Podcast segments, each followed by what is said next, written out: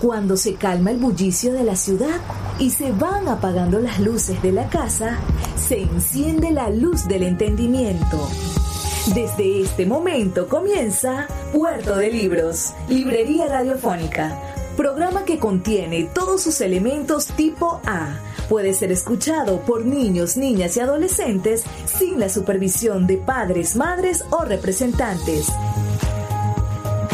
Comienza Puerto de Libros, Librería Radiofónica. Este programa llega a ustedes con el apoyo de Puerto de Libros, Librería de Autor. Consulta todas nuestras ofertas en nuestras redes sociales arroba Puerto de Libros. Sultana del Lago Editores, empresa zuliana de servicios editoriales. Conviértete en autor. Contáctalos en su página web sultanadelago.com. Bienvenidos a Puerto de Libros, librería radiofónica, este espacio que hacemos con tantísimo cariño de lunes a viernes, de 9 a 10 de la noche, por la Red Nacional de Emisoras Radio Fe y Alegría, 23 emisoras conectadas para llegar a sus hogares con buenos libros, buenas ideas, con excusas para poder hacer un país mejor y encontrarnos en función del progreso. Esas semillitas del criterio que nosotros creemos que están en los libros y que si las regamos todos los días pueden florecer dentro del alma de cada uno de nosotros. La noche de hoy vamos a estar hablando de cine. Hemos estado conversando de cine en los últimos episodios de este programa y hoy tenemos a una dama, a una mujer que, que tiene un nombre que ya ustedes van a verme eh, en el tejemaneje de pronunciarlo, pero pero que, que, tiene que ver muchísimo con sus raíces.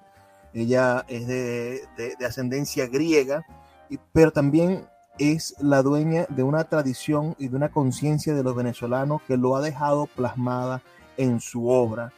Ella es nuestra invitada de esta noche, que es Efterpi Charalambidis. Creo que, que lo pronuncié bien y lo ensayé antes de decirlo. Ah, eh, te invito, Efterpi, a que nos a que, a que le des un saludo a nuestra audiencia aquí en Puerto de Libros, Librería Radiofónica, en la Red Nacional de Emisoras de Radio Fe y Alegría. Fe y Alegría, imagínate tú, qué tradición, además, toda la vida. Eh, les, les, doy un saludo muy caluroso desde aquí, desde Caracas, Estamos en, una temporada bellísima con nuestra película Qué buena broma, Bromella. Y para nosotros es un placer siempre compartir con toda Venezuela, sobre todo así como se, se está transmitiendo tu programa. Y, bueno, es, es para mí una gran responsabilidad y un honor. Gracias por la invitación.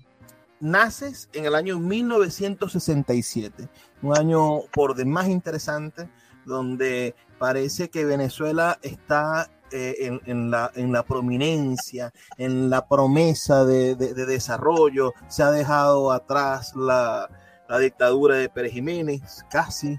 Ah, comienza una gente que, que, empiezan los movimientos de nacionalización petrolera, al poco tiempo nace la OPEP, pasan muchas cosas en el momento en el que tú naces, pero yo, yo tengo una teoría, una idea de que tanto los nacidos en la década de los 60 como los que nacimos en la década de los 80, nos ha tocado la adultez o el desarrollo de nuestras vidas en unos países diferentes a los que, a los que nacimos. Eh, los que nacieron en los 60, bueno, se encontraron eh, cuando tenían 20, 25 años, 30 años, con el Viernes Negro, con la crisis de los años 90, con la quiebre, con el quiebre de las instituciones políticas, con, con unos partidos que se, que, se, que se devoraban entre sí. Y nosotros, los nacidos en los 80, yo nací en el 89, eh, bueno, nos encontramos casi con lo mismo, ¿no? A los 20, 25 años, bueno, empezaron, empezamos a ver la caída de los precios de petróleo, la crisis, la, crisis global, uh, las especies de, de, de, problemas políticos que nos han llevado hasta, hasta el devaneo de, de las noches de hoy, de, de, las últimas elecciones, etcétera, etcétera, etcétera. Entonces, nacemos en medio de una promesa y, y nos toca asumir las riendas de nuestro destino para, para conformar un país mejor. Pero me gustaría muchísimo saber tu opinión sobre, sobre el nacimiento de esa Venezuela. ¿Qué es lo primero que para ti, no sé muy bien de tu infancia y tu ascendencia, pero qué es lo primero que para ti significa lo venezolano? En tu infancia, ¿qué fue lo primero que te hizo saber que, que estabas en Venezuela y que la identidad venezolana te pertenecía? La identidad venezolana. Mira, crecí en, una casa donde se hablaban los, los dos idiomas, ¿no? Digamos que en casa se hablaba el griego, se habla, se habla el griego. Pero viviendo en Venezuela, teniendo ya mis padres eh, su residencia aquí, pues hablábamos en español, sobre todo porque fuimos al colegio, ¿verdad? Ya, ya yendo al colegio nos estábamos encontrando con que, bueno, trajimos más ese idioma a la casa nuestros padres nos hablaban en griego porque así se, se, acostumbraron, ¿no? De, de, hablar así en, en, la familia. No por un asunto eh, impositivo, sino una costumbre, pues, es costumbre. Mi mamá y mi papá se hablaban en griego, ¿no? Entre sí. Eh, y nosotros, a, su vez, ellos a sus hijos le hablaban en griego. Entonces yo crecí escuchando el griego, sabiendo, entendiendo el griego. Fuimos a un un colegio, no colegio, sino que la comunidad griega de Venezuela, naciente en ese momento, tenía un, eh, programa especial para los, para los chamos, los hijos de los inmigrantes, de los, de los griegos. Íbamos los domingos a, ese, como a esas clases dominicales, ¿no? Creo que eran los domingos los sábados, no me acuerdo ahorita. Era el fin de semana, me acuerdo, porque durante la semana no podíamos ir, mis padres trabajando, nosotros en el colegio. Y allí aprendimos, aprendimos griego, el griego, ya decir, bueno, vamos a escribir y vamos a leer en griego. Em, pero realmente yo no soy, bueno, mis hermanos y yo, que nacimos los tres aquí en Venezuela, yo soy la menor. Eh, está mi hermana, mi hermano y yo. Te, pregunto, imagino que tus padres vienen a, Venezuela huyendo de, la guerra en, Grecia, ¿no? Huyendo de esa violencia y de persecución de, la izquierda, persecución hacia la izquierda por parte de, los movimientos protofascistas, pensemos, que estaban funcionando. ¿O por qué llegan a Grecia tus padres? ¿Por qué llegan de Grecia tus padres a Venezuela? Mira, ellos vienen, ellos, eh, eh, acuérdate que habían olas de, migración en esos momentos, no nada más de Grecia, de otros países de Europa. Estamos hablando de, una larga crisis de posguerra, por un lado, y también dependiendo de la posición económica que tenían, bueno, que tienen estas personas que emigraron. En mis padres campesinos de la parte norte de Grecia, eh, ellos, ellos vinieron de la, eh, digamos, mis abuelos, mis bisabuelos, vinieron del Asia Menor, lo que era, lo que es Turquía, pues, ¿no? Ellos pertenecen a esa ola de desplazados griegos, entre, eh, entre otras nacionalidades estaban, otras culturas estaban los sirios, estaban los armenios, los griegos también, había asentamientos griegos y, todos hoy día Turquía. todos huyendo de una desestabilización terrible, de guerras y de persecuciones y de, y de derrocamientos de reyes que hubo entre el 50, el 60 y el 70.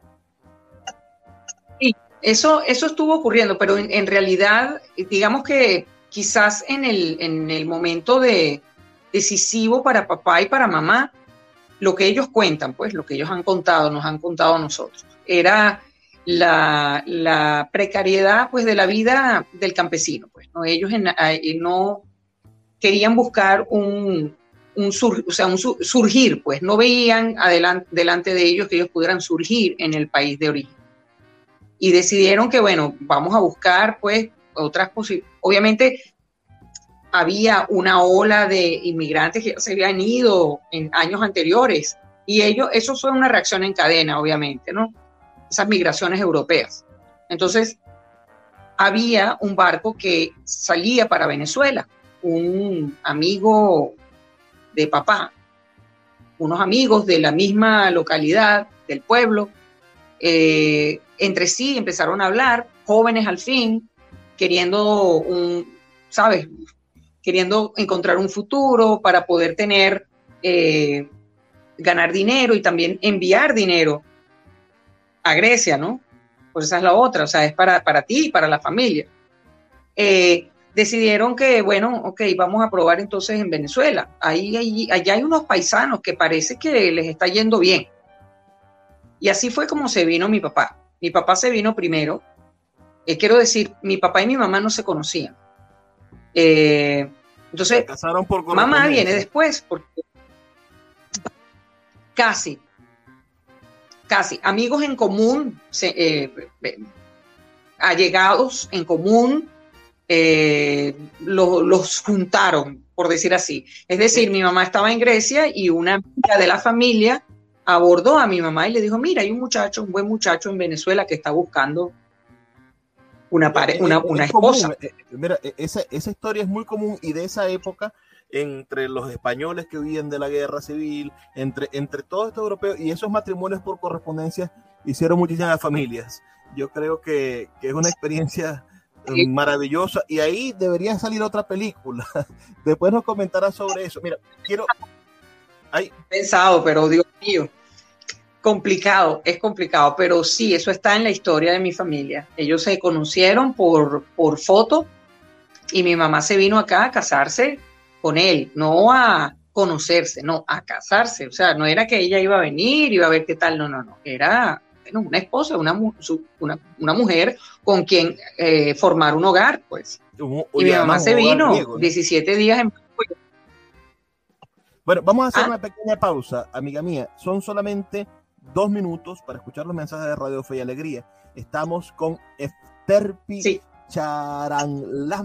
Siempre se me, se me chispotea. Es un, es un, nombre de las acentuaciones griegas.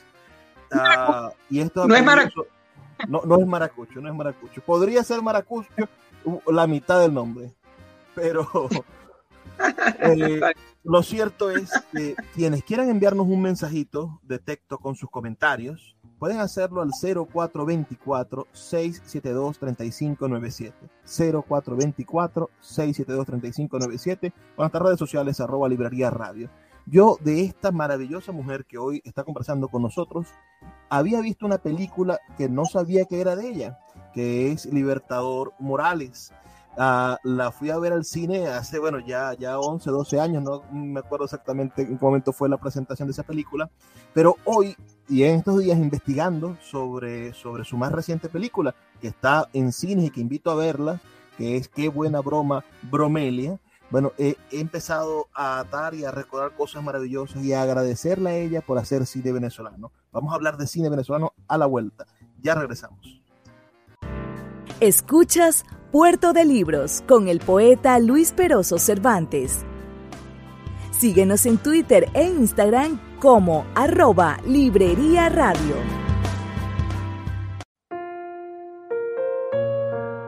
Puerto de Libros, Librería de Autor, es la librería que estás buscando. El espacio donde todos los lectores se sienten en un puerto seguro, en un lugar donde encontrar lo que siempre han querido leer, donde los libreros de verdad han leído libros y sobre todo donde tendremos la oportunidad de conseguir esa lectura que espera por ti.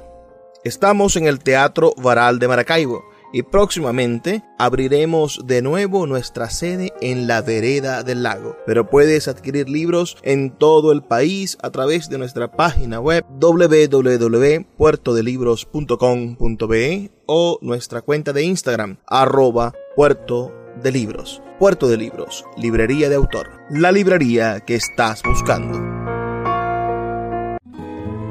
El poeta Luis Peroso Cervantes le acompaña en Puerto de Libros, Librería Radiofónica, por Radio Fe y Alegría, con todas las voces.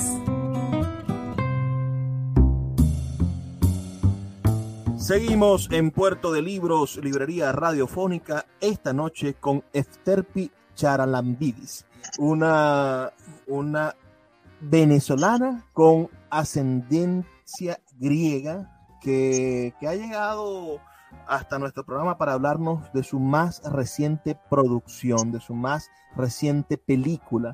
Aquí hay varias cosas que hay que destacar. Primero, que la, tradición de, cineastas femeninas en Venezuela siempre ha sido como una especie de, sello de calidad. Yo pienso en cineastas mujeres y pienso en la señora Benazarraf. No solamente pienso en, esa hermosa película Araya, que, que es una obra maestra, sino que también pienso en su trabajo incansable al frente y en la fundación de la Cinemateca Nacional y en poder empezar a recoger, bueno, todos los fragmentos de cine que estaban dispersos en el país y darle un orden a, ese, a, este país que estaba siempre, que en el siglo XX se empezó a fundar como nación. Y, después, cuando me preguntan nombres de mujeres, bueno, viene el, a, mi a mi mente la película de la señora Schneider, esta Huelepega, que también marcó muchísimo y fue una de las películas más taquilleras de Venezuela y que expuso mucho la manera de, ver el, el, cine venezolano y al mismo tiempo se convirtió en una especie de paradigma del cine venezolano que, muchos han criticado, bueno, porque se habla de la película del malandro, de la película de la violencia, de que el cine venezolano se encasilló en eso, pero es porque la señora Schneider, bueno, hizo ese género tan, tan, vívido y, fue tan eficiente esa película en el mundo, que, por alguna mala suerte nos encasillamos en, mantener o en, o en cultivar ese género.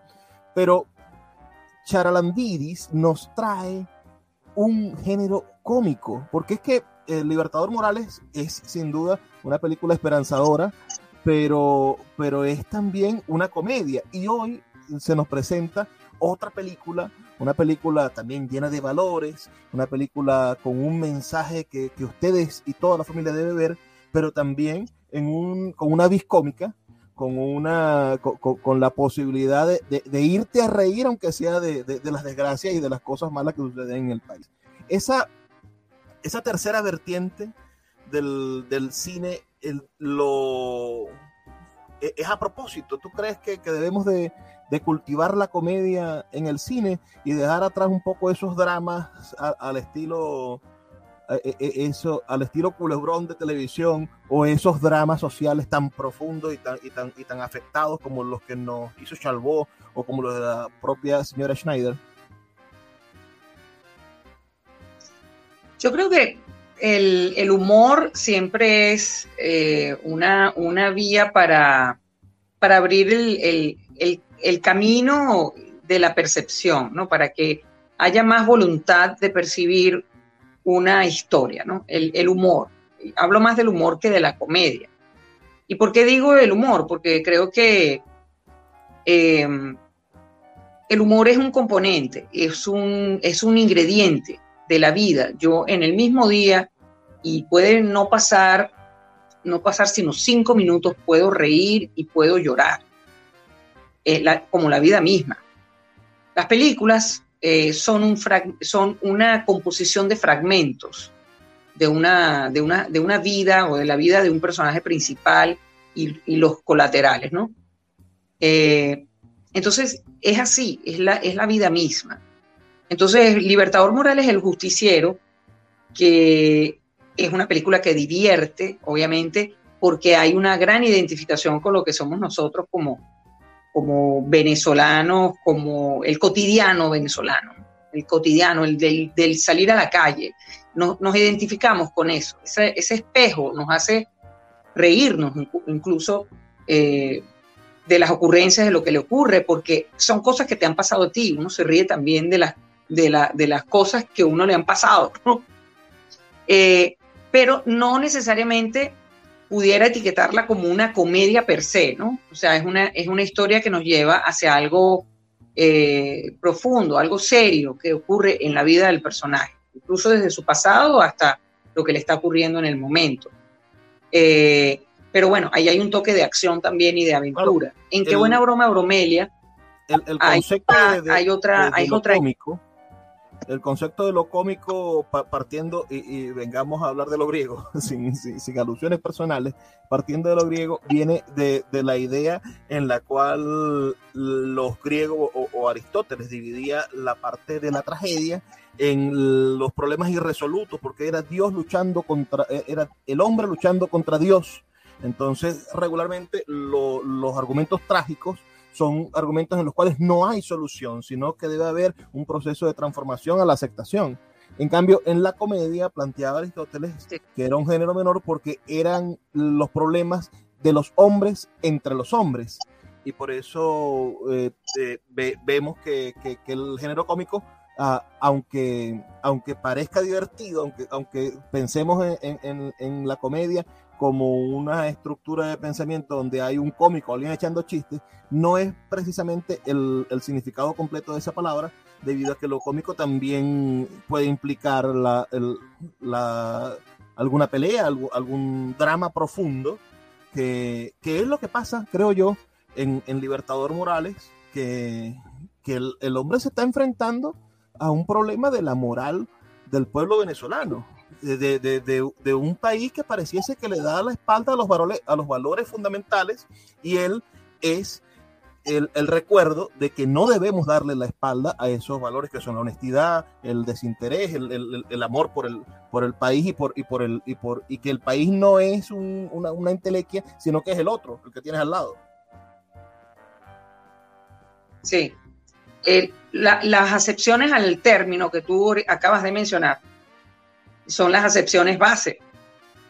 Lo que pasa es que con el tiempo han surgido otros géneros, otras, otras acepciones a los géneros. Por ejemplo, el drama. ¿Entiendes? Entonces, ¿qué pasa? Cuando tú, cuando se hablaba de comedia, se habla de comedia, también se refiere a algo que puede ser dramático. O sea, se habla de obras y sea la comedia tal y tal. Y resulta que estamos hablando es de una, de una narración que nos va a llevar a eso que tú acabas de decir. Es un drama de hombres con, los hombres, ¿no? Del ser humano con el ser humano. Entonces, vamos a ver, no es, no es que vamos a ver algo que nos va a hacer reír necesariamente. Así se llama, comodía, comedia, es una palabra griega. Eh, pero con, eh, cuando le damos esa, esa, esa eh, digamos, como esa identificación, etiquetamos la película como comedia, ya la gente inmediatamente piensa en el género como tal. Ah, eso es comedia, es drama, es, ah, este, ¿cómo se llama? Acción, eh, es aventura, es ciencia ficción. Esos son los géneros, ¿no? Entonces, muchas veces cuando hablan de Libertador Morales, el justiciero, yo digo, bueno, sí, eh, pudieras decir que que hay un tono de comedia en una buena parte de la película, pero en el corazón y la esencia de la película es drama.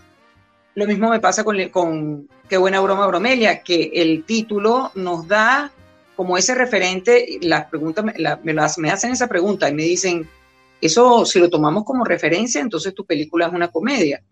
Y yo dije, mira, yo sé que es arriesgado, fue arriesgado escoger ese título. Lo pensé muchísimo, pensé eh, la, inspiración que tuve en relación con la, con la película, con la historia, vino, lo primero, una de las primeras cosas que me vino fue el título de la película, ¿ok? Antes de escribir incluso el guion. Entonces yo dije, ahora, ¿lo mantengo o no lo mantengo? ¿Le quito el qué buena broma y lo dejo en bromelia o qué?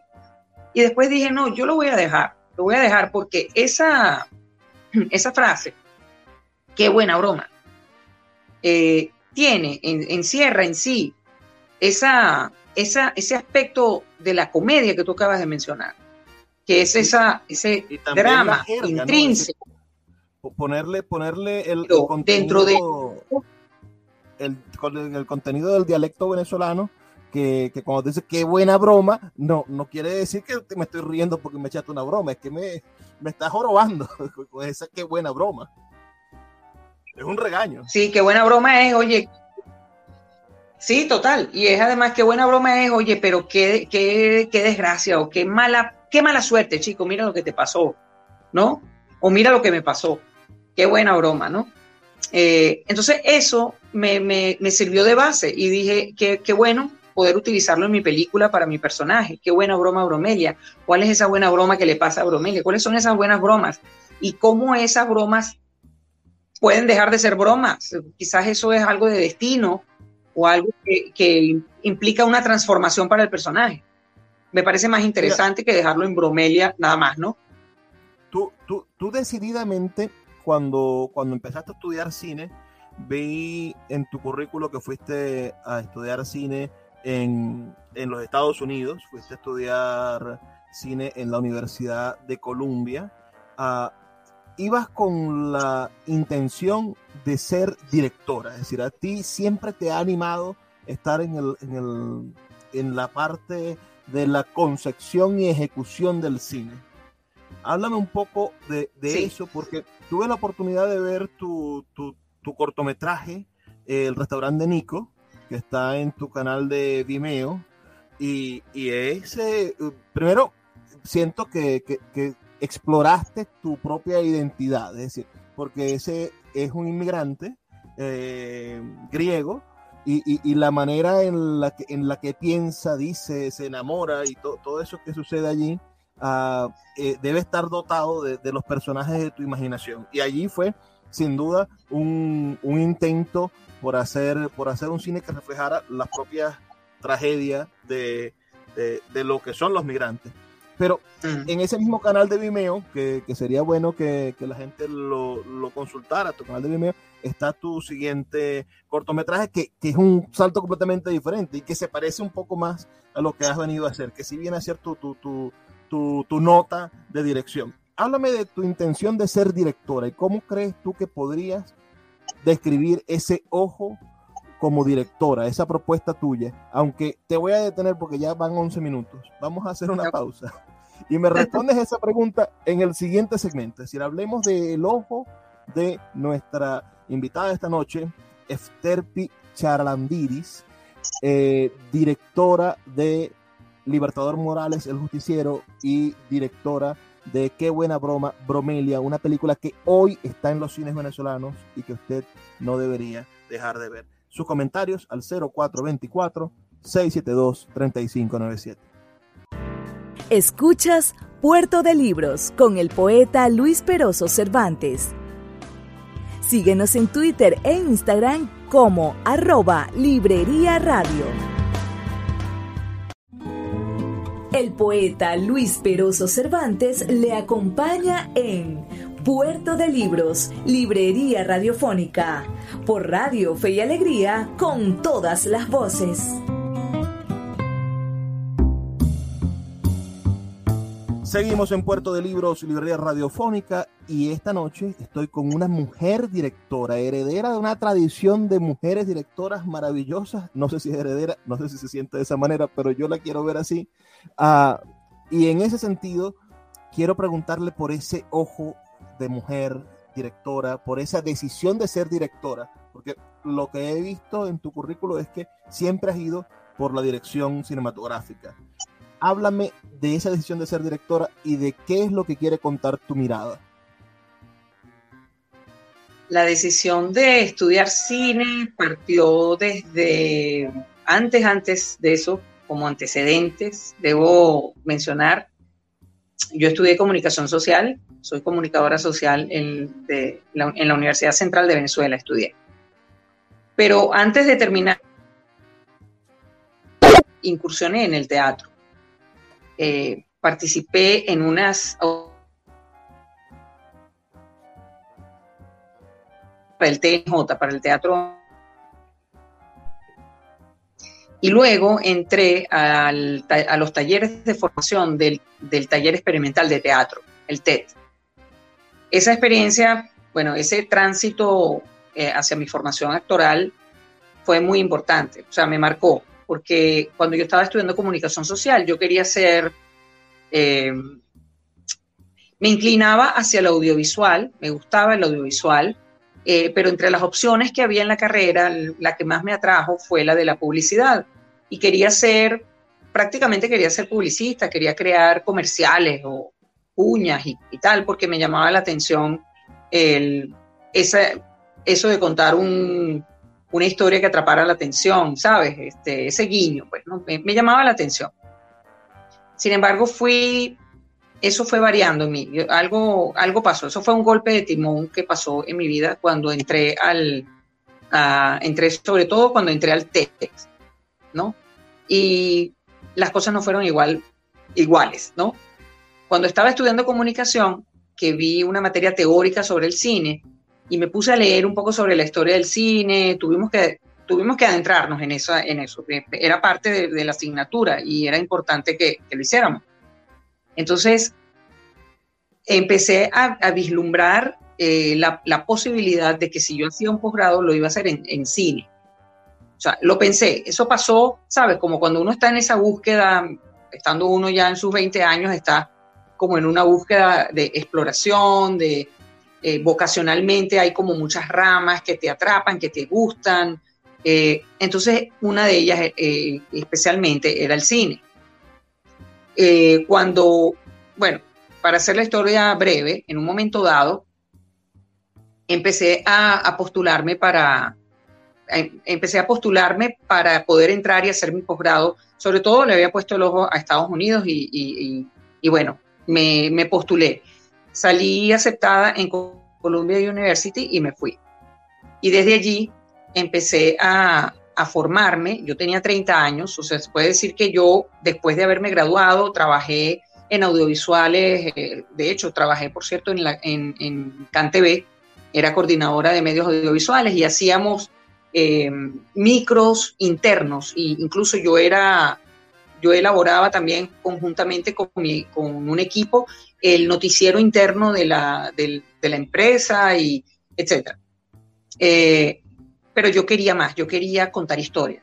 había algo en mí que necesitaba hacer mi, mi, mi, propia, eh, hacer mis propias historias.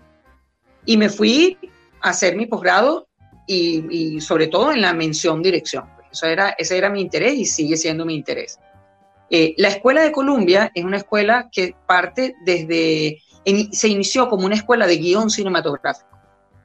Y esa parte de la escuela era, estaba bastante afianzada. Ella incluso abriendo, abrieron la mención de dirección, pero era lo que yo decía, que aun cuando se había abierto la mención de dirección, seguía siendo una escuela de guion, porque se recalcaba muchísimo el tema del guion. Tú ibas con una propuesta para la, para la dirección y lo primero que se te preguntaba nuevamente en las clases, los profesores y todo, tenía que ver con preguntas sobre la historia, sobre la narración. Entonces tenías que analizar tu guion una y otra vez, ¿no? Entonces, eh, esa fue, digamos, el, esa fue la formación que yo tuve. Y yo sentí que, bueno, que ya tomando eso como base, empecé a buscar mi propia voz, porque ahí mismo en la escuela te dicen, busca tu propia voz. Vemos muchos referentes, obviamente, ves películas de grandes eh, eh, realizadores, sobre todo hombres, por cierto, y, tal, aunque vimos también eh, referentes latinoamericanos, referentes de África, me acuerdo, la escuela era bastante completa en eso, o sea, las clases que yo recibí ahí fueron muy importantes, pero yo tenía que buscar mi propia voz. Y empecé a recurrir a lo que era más cercano a mí, mi cotidiano el cotidiano, las historias que me, que me tocaban porque conseguía personas que me, que me conmovían, las cosas que me conmueven. Y mis personajes son un poco así, ¿no? Hay algo en ellos eh, tierno, equívoco a la vez. Eh, están quizás con el cable cruzado, algo así como que en la vida les presenta esto, pero ellos están un poco desubicados de eso. Y, y, sobre todo añoranza. Yo creo que una de las cosas que, que es común en mis personajes principales es la añoranza. Y eso tiene mucho que ver con mi pasado, con mi ascendencia. Eh, yo crecí en el seno de una familia que siempre vio a Grecia como con, una profunda nostalgia y cada vez que yo visito Grecia, siento que hago un viaje al pasado de mis padres y puedo casi que ver frente a mí, eh, a mi papá joven, a mi mamá joven, en esos lugares, además porque Grecia es un país hermosísimo, es una cultura tan rica en muchas, en muchas cosas, en su, en su expresión eh, musical inclusive, la expresión de su idioma, eh, la, la, comida, los olores, los paisajes, ¿no? La historia de Grecia. Entonces, esa, esa necesidad, esa, esa, digamos, esa máxima de la, de la añoranza es parte de mi propia voz, ¿no? El añorar siempre... ¿Ah? ¿Tus padres tenían restaurante? ¿Perdón? Que si tus padres tenían restaurante. en un momento dado, cuando papá abrió en el bloque 1 del silencio, aquí en el silencio, el local que ellos eh, consiguieron finalmente, porque ellos pasaron como por distintos lugares. Cuando consiguieron ese local, que ha sido, fue el negocio familiar durante 60 años, lo primero que montó mi papá o mi mamá fue un restaurante. Yo no había nacido. Cuando yo nací ya no tenían el restaurante. Pero mi hermana nació cuando ellos tenían el restaurante y nació en ese lugar porque ellos vivían en la parte de atrás. ¿Entiendes? Entonces, se puede decir que sí. Ahora, Nico's Restaurant viene a mí porque también estando en Nueva York, a mí me encantaba, quizás por eso también, por esto que te acabo de mencionar de mis padres, yo buscaba un poco el refugio cuando sentía nostalgia de, la casa y de la comida de, mamá, me iba para, para, un restaurante griego que estaba cerca de la universidad. Y si no era ese, me iba a otros. O sea, hay otro, bueno, finalmente después en Nueva York terminé viviendo en Astoria, que era el barrio griego de Nueva York. O sea, había muchos, muchos griegos. Ahora eso ha variado, porque hay otras culturas que ahorita están asentadas allí pero tú hablabas de griego y hablabas de Astoria, en Nueva York. Eh, y yo viví allí tres años. Yo viví en Astoria tres años. Después de que yo culminé mis estudios, yo me quedé tres años y fui, eh, yo estuve trabajando en el Centro, Cultural Griego de Nueva York, además dirigiendo obras de teatro en griego. me tocó, ahí sí aprendí muchísimo mejor el idioma, te voy a decir.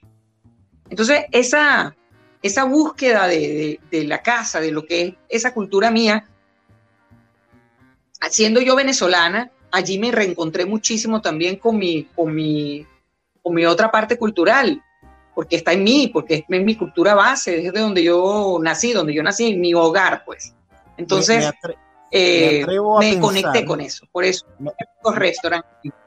Me atrevo a pensar que en, en Nico's Restaurant uh, consigues eh, amarrar y satisfacer muchas de esas nostalgias internas de tus padres y, te crea, te estoy elucubrando, el, el vacío necesario para empezar a añorar tu parte venezolana y entonces llegar a hacer un chancecito, este, este, este otro cortometraje que hace, que es absolutamente venezolano.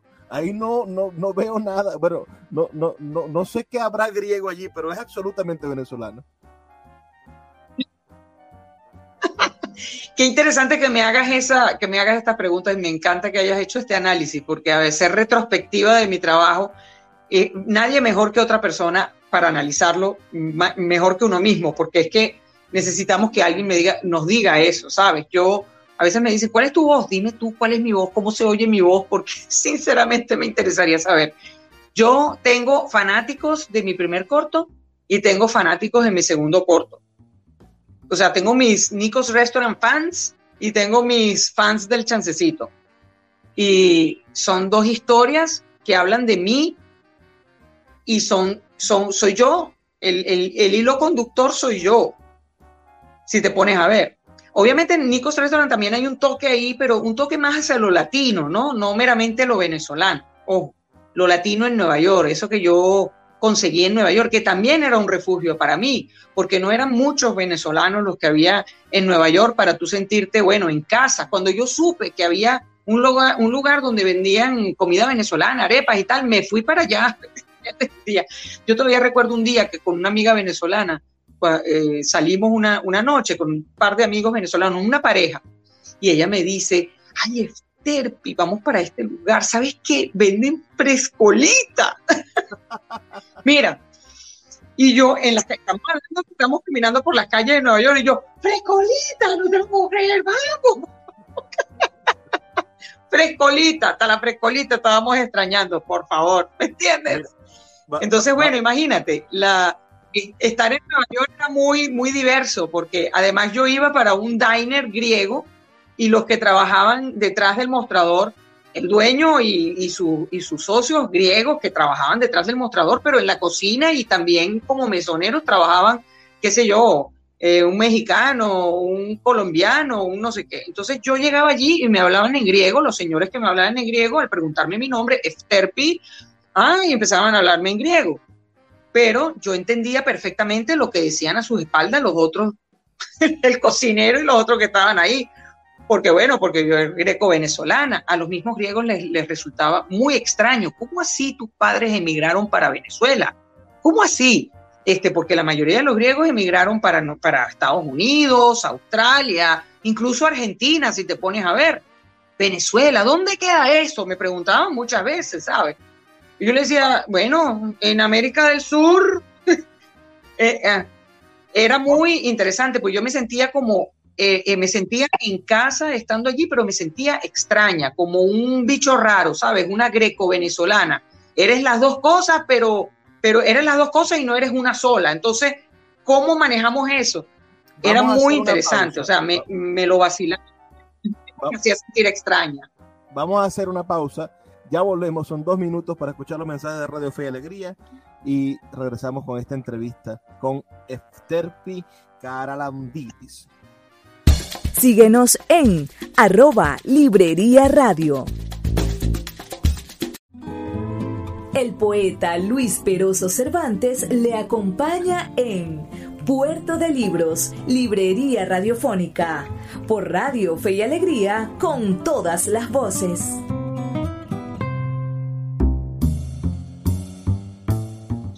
Seguimos en Puerto de Libros, Librería Radiofónica, con Efterpi Caralambidis, Caralambidis. Hay que buscar el acento, se me cae. Pero lo cierto, Charalambidis Uh, eh, eh, Que por favor este nombre tan, bueno, que, le da tanta identidad a nuestra invitada de esta noche, no les cohiba de ir a ver su maravillosa película, Qué broma, Bromelia. Qué buena broma, Bromelia. Porque el tema de esta película, señores, ya vamos a recapitular un poco. Ella tiene un, cortometraje que pueden ver gratuitamente en internet que se llama El restaurante de Nico, está subtitulado al español. Pueden ir a su mismo canal de, de, Vimeo y allí van a ver el, el, chancecito, que es verdaderamente para morirse de la risa. Y después pueden también ver allí, ella lo tiene disponible, un, su película, el, el Libertador Morales, El Justiciero, que además creo que que es la primera película en ese, en ese tono de conseguir una especie de superhéroe uh, venezolano, que, no, no, no superhéroe porque tenga superpoderes, sino porque es, un hombre que tiene una super moral, que tiene eh, esta cosa que, que, lo hace especial y que lo hace un ejemplo a seguir. Yo prefiero tener a un Libertador Morales que a un Superman, porque Superman no tiene defectos y, y es irrealizable, pero prefiero creer que existen muchos libertadores morales en su motico ayudando a la gente por, por Venezuela, que, que, uno parece que los conoce, uno parece que los puede reconocer en la calle. Y hoy, en este 2022, grabada, filmada, ya me vas a decir cuánto tiempo fue el rodaje, pero, pero se estrenan en todas las salas de cine nacional, la primera película que se estrena venezolana en las salas de cine de este 2022 se estrena Qué buena broma, Bromelia, que es una película que trata de, un tema bastante peleagudo, de una mujer que estaría, como dicen las abuelitas, para vestir santos ya, y que se consigue al que podría ser el hombre de su vida y sale embarazada. Y, bueno, y suceden un montón de cosas que, que la película nos va a decir, y el fundamental tema de la película y creo que eso también es algo interesante uh, que habría que, que, rescatar o ver en la historiografía nacional. El, el, niño tiene síndrome de Down, tiene un compromiso cognitivo y, y hay que ver en el cine venezolano cuando una persona con algún compromiso cognitivo ha sido, uh, o, o, ese tema ha sido el tema principal de una película.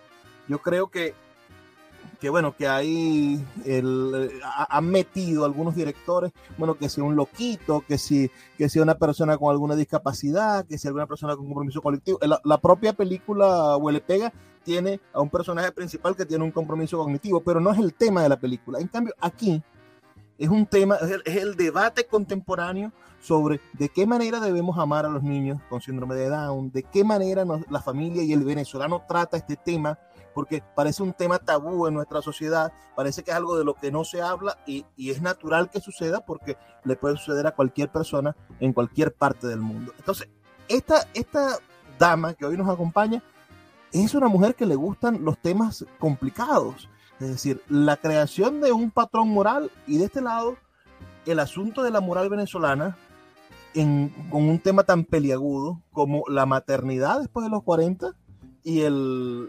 y, el caso de, cómo debemos nosotros afrontar el reto que significa tener a un niño ah, con algún tipo de compromiso cognitivo. háblanos de, esta película. ¿Cuánto tiempo tardaste en rodarla? Eh, cuánto tiempo estuvo en postproducción y, y ahora las difíciles, dificilísimas condiciones de lanzar una película saliendo de la pandemia. Porque hay que reacostumbrar a la gente a ver cine. ¿Cómo, cómo, cómo, cómo ha sido esta, esta, este periplo, esta, esta travesía casi odisea griega que te ha tocado con, con qué buena broma, Bromelia? Qué buena broma, Bromelia se rodó en el año 2018. Fueron ocho semanas y tres días. Justamente hace tres años. Por esta época nosotros estábamos rodando. O sea, por el, mes de febrero nosotros estábamos rodando. Luego eh, iniciamos la postproducción con una pausa de dos meses porque decidí finalmente adquirir la, computadora para poder editar. Eh, conseguí un buen precio, una computadora usada, ¿de acuerdo? Y eso fue, ese fue el inicio, pues, de, nuestro, de nuestra edición, la parte de montaje, ¿no? Eso transcurrió de una manera, además, bellísima, porque, bueno, el rodaje fue bellísimo, fue una experiencia de, de con el estrés típico de un rodaje, obviamente, pero con un espíritu, internamente con un espíritu muy sabroso, muy de mucha armonía, mucha alegría, pues no sé, había, e, era el espíritu de Bromelia, pues de la, historia en sí, porque la historia encierra muchísimas emociones, encierra un drama que, que toca mucho el corazón, pues, de, de, la gente y tiene que ver con lo humano. Y hay algo, hay un elemento de ternura eh, un componente muy grande de ternura, o sea, está muy presente en la película cuando llega este niño con síndrome de Down a la vida de Bromelia, que están representados por Matías Mejías, que hace su debut también en la película. Y también hay una perrita bellísima que eh, forma parte del elenco. Entonces, eh, iniciamos todo ese proceso de postproducción, del montaje, eh, iniciamos un, otro proceso en simultáneo, mis conversaciones con Aquiles Báez para la música. Él ya había hecho la música previamente, la música de la coral infantil que aparece en la película, una coral de chamos especiales, chamos y jóvenes especiales que aparece en la película. La creamos para esa para esas escenas, ¿no? Está compuesta por, por ¿no? Aquiles Báez había trabajado contigo en otra producción. Sí, Aquiles Báez eh, ha hecho la música del Chancecito y de Libertador Morales el Justiciero. Y aquí llega a, bueno, estamos entrando, hemos transcurrido por distintas tonalidades, ¿no? Eh, siempre se mantiene un poquito el tono tropical, eso siempre lo, vamos a tener porque, bueno, eh, nos gusta. Y, bueno, a, a, Aquiles se le da automático, pues, es muy bueno en eso. Entonces, yo eh, contacté a Aquiles de, eh, eh, primeramente porque además necesitábamos tener el tema ya grabado, o por lo menos la pista, mejor dicho, la pista, para grabar las escenas de la coral infantil durante el rodaje. Ya había compuesto ese tema maravilloso que es el tema, un tema principal, es uno de los temas principales de la película. Somos Especiales, se llama. Letra y música de Aquiles Baez. Bellísimo. Eh, y bueno, después de eso, cuando estábamos en el montaje, Aquiles y yo estuvimos conversando bastante acerca de la musicalización de la película, todas las piezas musicales, los cues musicales que iban a entrar en la película.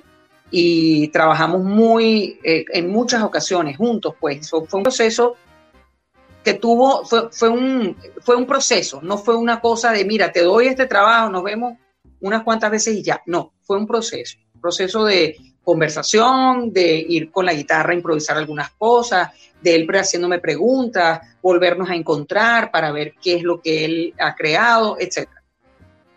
Eh, luego vino todo el asunto del diseño sonoro también, en simultáneo también. Todo eso llevó bastante tiempo y con algunas interrupciones por X o Y, Z, eh, llámese asuntos personales, temas de salud, los apagones también entraron ahí a jugar un rol, los apagones del 2019. Eh, eh, el tema de el dinero, que gracias a Dios conseguí una, eh, conseguí que la película, en la película es productor George Delianides, que bueno, es, parte de, nuestra familia y bueno, él y su familia nos han dado ese, nos han hecho ese acto de fe de poder darnos el apoyo para poder finalizar la película también, para, poder, para poderla llevar a cabo. La película tiene apoyo del SENAC, tiene apoyo de la Villa del Cine, pero eh, con la devaluación del, de, que, que, era muy vertiginosa, sobre todo en el año 2017-2018, acuérdate que viene, vinieron dos conversiones de la moneda también en este periodo. Eh, oye, a veces el dinero no, no alcanzaba. Eh, el apoyo de la villa fue buenísimo para el momento del rodaje, pues nos apoyaron con el equipo, con las cosas que ellos podían proveer. Pero ya después entramos en una etapa de postproducción que necesita dinero. Pues. Entonces, eh, estábamos casi listos, por decir así, lo que faltaba era la mezcla sonora, básicamente la mezcla sonora y terminar detalles de colorización para después llegar pues al conformado y el DCP. Cuando surgió la pandemia. Fue eso nos detuvo, eso hizo que los procesos también se, se, hicieran un poco más lentos, se postergaran cosas, ¿no? No nos podíamos encontrar en el estudio, por ejemplo, para escuchar el, el surround, ¿no? El 5.1. Entonces teníamos que hacerlo un poco a la distancia hasta que por fin sí pudimos entrar al estudio en, en semana flexible, etc. Y ahorita cuando ya por fin empezamos el 7 más 7, ya estábamos acostumbrados, empezamos a tener conversaciones con Cines Unidos, como solicitando pues la distribución por parte de ellos. Eh, ellos lo hacen a través de Mundo de Película y empezamos a conversar en el tiempo, mientras yo podía finalizar el DCP y todas esas cosas, eh, acerca del, del, momento apropiado para poder estrenar la película. Ellos tienen también su competitive con las distintas los distintos estrenos que ellos van a tener en el tiempo, en, los, en cada semana. Entonces, bueno, finalmente nosotros propusimos como fecha eh, en febrero, habíamos propuesto una fecha, incluso habíamos propuesto el 17 de febrero, pero después decidimos adelantarnos más. O sea, decimos no, vamos a, porque el competitive traía otros estrenos por ahí y dijimos, ok, vamos a irnos adelante. Eso hizo que nos convirtiéramos en la primera producción nacional que se estrena en el 2022. Entonces, eso ha, generado también muchísima atención por parte de ustedes, por parte de los medios. También coincidió de alguna manera, de una manera, yo diría hasta, bueno, por destino, eh, con la celebración del Día Nacional del Cine. Entonces, bueno, se hizo una proyección especial para los trabajadores cinematográficos, que nos invitó el CENAC, la plataforma del cine, pues nos invitaron para poder ah, hacer esa proyección y fue muy emotivo, fue muy bonito encontrarnos allí. Eso fue antes de que se estrenara la película en las salas de cine, eh, una función especial. Y bueno, finalmente estrenamos el 3 de febrero y estamos ya, estamos en cartelera y estamos en esa carrera, en esa corrida, que es bastante difícil, Luis, bastante difícil porque eh, mucha, muy cuesta arriba para las películas nacionales, pues eh, remontar esa, esa cresta para que el espectador haga el acto de fe de invertir su entrada en escoger la película venezolana por encima de las producciones eh, extranjeras. Entonces, esa es una de las cosas que tenemos que enfrentar, pero es un reto que todos los que hacemos cine en Venezuela asumimos, mi amor, así de, de plano, porque hay que hacerlo. Hoy me estás agarrando, vengo de, ir, de venir, vengo del cine, vengo de haber estado en el Sambil de Caracas, donde está eh, la película presentándose, estuve con la actriz principal, estuve con Matías Mejías, que es nuestro niño con síndrome de Down, bello, precioso, estuvimos firmando autógrafos, invitando a la gente a entrar a la sala, eh, pero tú ves que ha mermado porque tú ves que no hay tanta, tanta afluencia en general, ¿ah? no nada más con la película, en general eh, hay un repunte, está empezando la gente a ir a las salas de cine, pero obviamente no es igual que antes de la pandemia, ¿no? Está, está ahí remontando, la gente está agarrando ya la confianza de ir a las salas de cine y es maravilloso, pues, o sea, eh, creo que hemos tenido una afluencia de espectadores, si se quiere, eh, generosa, de verdad, porque hemos tenido atención de los medios y la gente ha visto, nos ha visto allí en la, en la nos ha visto en los, por los medios, nos ha visto en la, radio, nos ha escuchado. tenemos que ir. Eh, y nos eh, están escuchando ahorita. Tenemos que, tenemos que cerrar el programa ya, ya estamos sobre el tiempo, pero solo te voy a pedir que me digas las salas de cine en las cuales estás en el país, para ver si alguien de lo que nos escucha tiene una sala de cine cerca de estas para poder ver la película. Tengo la, lista justamente, la tengo allí, pero te voy a decir, eh, principalmente en Caracas estamos, eh, lo primero que debo decir es que estamos en Cinex, estamos en Cines Unidos, Cinex y Supercines. Esas son las exhibidoras eh, en Venezuela. son las empresas que exhiben la película. Eh, estamos en Caracas, en el Marqués, en el Líder, en um, Metro Center eh, y en Sanville. Eh, también estamos en Cinex Tolón, estamos en el Multiplaza, estamos en los Próceres. En, um, en el interior del país estamos en todos los Sanviles de las principales ciudades, para no mencionar así a todas cada una, pero sí estamos en Valencia, estamos en Maracaibo, Sanville Maracaibo, estamos en Margarita, eh, ahí estamos también en Maracay, eh, por ejemplo, estamos en los aviadores y en las Américas. Eh, también estamos en Barquisimeto, estamos en Barinas. Anzuategui también está, o sea, la película también se está mostrando en Anzuategui. Y, y bueno, muchísimas otras ciudades que ahorita está, son más de 20 salas, son 22 salas en las que ah, estamos en este momento. Amigos, todos los que nos escuchan, por favor, vamos a hacer un pequeñísimo pero maravilloso esfuerzo. Vamos a ver esta película. Acerquémonos de verdad a una sala de cine y si por alguna razón, bueno, en tu población no hay no hay esta sala de cine, pienso que nos escuchan en el Nula, en Tucupitas, en Puerto Ayacucho, en muchas partes del país. Bueno, no, no, no, no perdamos la esperanza de poderla ver muy pronto cuando entre, ojalá que entre en, un, en una de estas plataformas de streaming y que estés en conversaciones para distribuirla globalmente en estas plataformas. Espero que sí. Y espero que cuando se hace el lanzamiento nos regales otra entrevista para que hablemos del lanzamiento global de la película.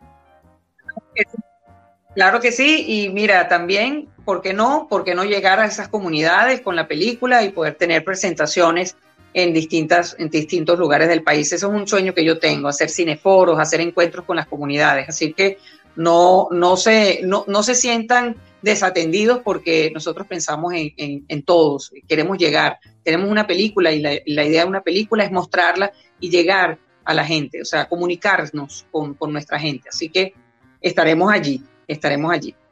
Muchísimas gracias. Efterpi por, por darnos esta entrevista y a todos ustedes que nos han escuchado esta noche. Vamos a recordarles que estamos aquí de lunes a viernes, de 9 a 10 de la noche, por la Red Nacional de Emisoras Radio Fe y Alegría. Trabajo para ustedes Luis Pérez Cervantes. Por favor, sean felices, lean poesía.